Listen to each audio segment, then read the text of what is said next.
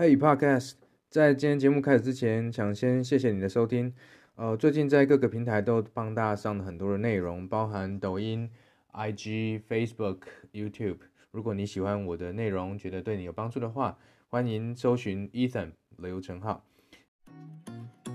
Hello，大家好，我是 Ethan 刘成浩。今天这部影片是我跟时刻科技的 Marcus 在讨论一个小公司创业如何跟大公司做出区隔，希望对你有价值。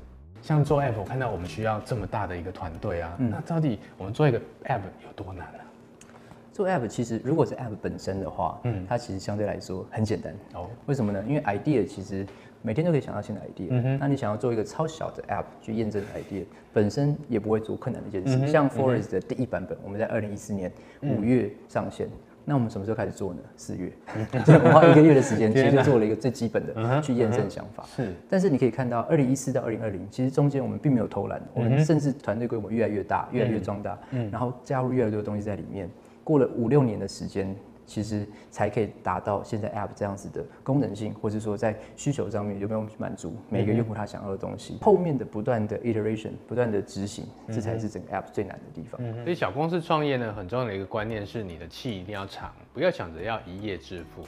在台语有一句话说“ “he 被卡卡固的起立耶”，意思就是说，当你在一个领域里面你深耕的够久，自然就有机会分割出一段属于你自己的市场。可能你会觉得 Forest 哎，不过就是一个计时的软体，里面只是有一些数，嗯，那这有什么好好复杂的？嗯哼。但是可以看到，我们整个 Forest 团队其实加起来也十几个人，那每一个部门，不管是 UI 啊，嗯、呃 UX、嗯、美术工程师、行销团队，其实这是非常复杂的一个分工。分工对。那这么多人花了这么多力气，嗯、也只能做一个这样子看起来很简单的东西。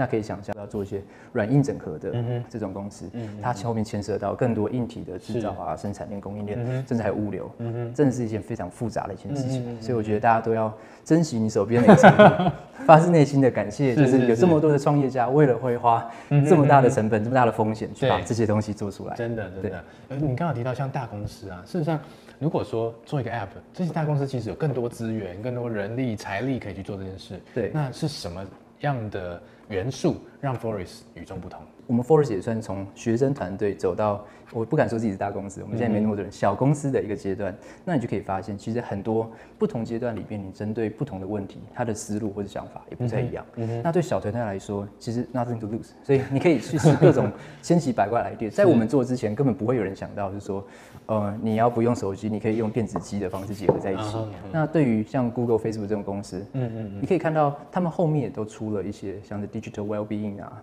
或是 screen time 相关的功能。嗯他也重视，就是说大家用手机用太多，是，但他不可能会结合一个这么诡异的 方式去达到这件事情。所以对小团队、小公司来说，我们最大的好处就是我们弹性很大，而且我们相对来说试错成本没有这么高，是，所以我们可以去尝试非常多不同东西，而且我们可以专一在一个东西里面做得很好。很多的创业者开始的时候锁定的都是利基市场，这时候我们会担心说利基市场是不是够大可以支持你的公司，所以不要急着先做产品，先做内容去接触到这一群潜在的使用者。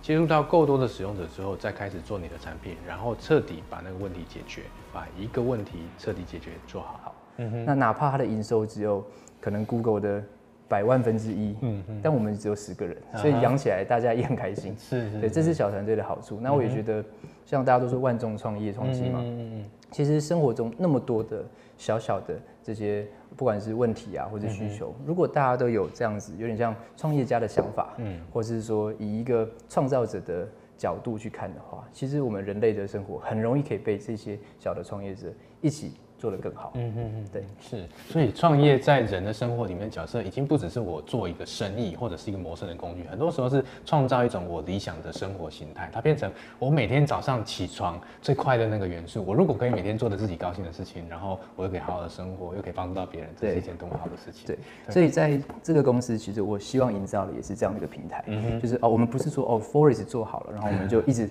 躺着在那边等 Forest 的收入进来。是是是。我们希望可以利用 Forest 的经验，我们带来更多的积累，更多的知识啊，不管是或是一些行销的，或是呃用户相关的一些、嗯、一些累积，让我们可以更容易的去在各个不同我们想到想要解决的问题、嗯、去做一份力。嗯。那同样的，我们这边的生态来说，这些比较像我们希望每一个团队，不管是 Forest、SafeTown 或是 WaterDo、嗯、这些 App 的团队，其实都是我们。在时刻科技这个下面的一些一些小的创业公司，嗯，我希望用这个方式让每一个产品始终都保持着初创的态度去做事情。是，嗯，OK，所以 Forest 其实除了在 App 上面种树，在真实世界种树，其实也让人呢可以在整个创业的生态圈里面越来越茁壮，可以培养出更多未来你会期待看到的团队。我知道创业家都很想要自己能够成为下一个 Elon Musk，来改变世界，但很多时候你何不把自己想象的创业生活是，我每天早上起来都可以过着自己想要的生活，做着自己喜欢的事情，为我最有价值的客户解决问题。如果我们今天把创业的价值从赚大钱变成为自己赚到幸福，你会过着快乐的生活。如果你喜欢这支影片，别忘了按赞、订阅、加分享，在底下留言告诉我你最喜欢这部影片的哪个地方。那我们下次见喽，拜。谢谢你今天的收听。我相信很多人现在才刚开始听 Podcast，或许你跟我一样是一边听一边工作或做其他的事情。如果你觉得我的内容对你来说有价值，不要忘了订阅并分享给你的朋友。那如果你还想听什么样的内容，也欢迎你留言告诉我。祝你有个美好的一天，拜拜。